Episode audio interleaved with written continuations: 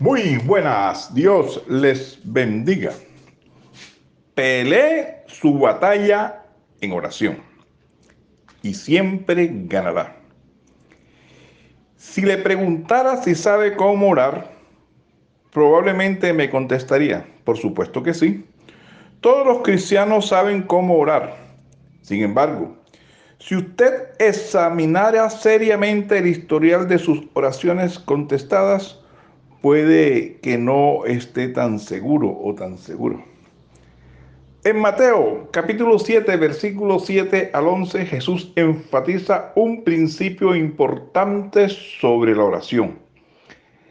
Él da por cierto que la oración es una actividad deliberada y aprendida para los hijos de Dios, disipando la noción de que la oración simplemente es algo que les sale natural a los cristianos. En este pasaje, el Señor muestra a los discípulos de una manera bastante simple los tres pasos básicos para una vida de oración efectiva. Pedir, buscar y llamar. Desafortunadamente hay cristianos bien intencionados que pueden perderse fantásticas oportunidades y bendiciones en la vida porque han asumido un papel completamente pasivo en su vida de oración.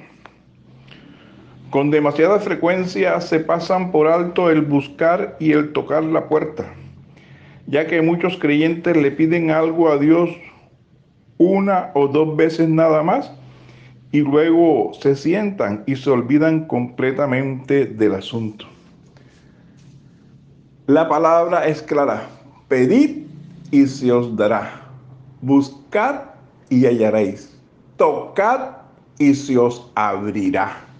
Son tres principios básicos en la oración para que esa súplica, esa petición sea contestada. Que Dios les bendiga.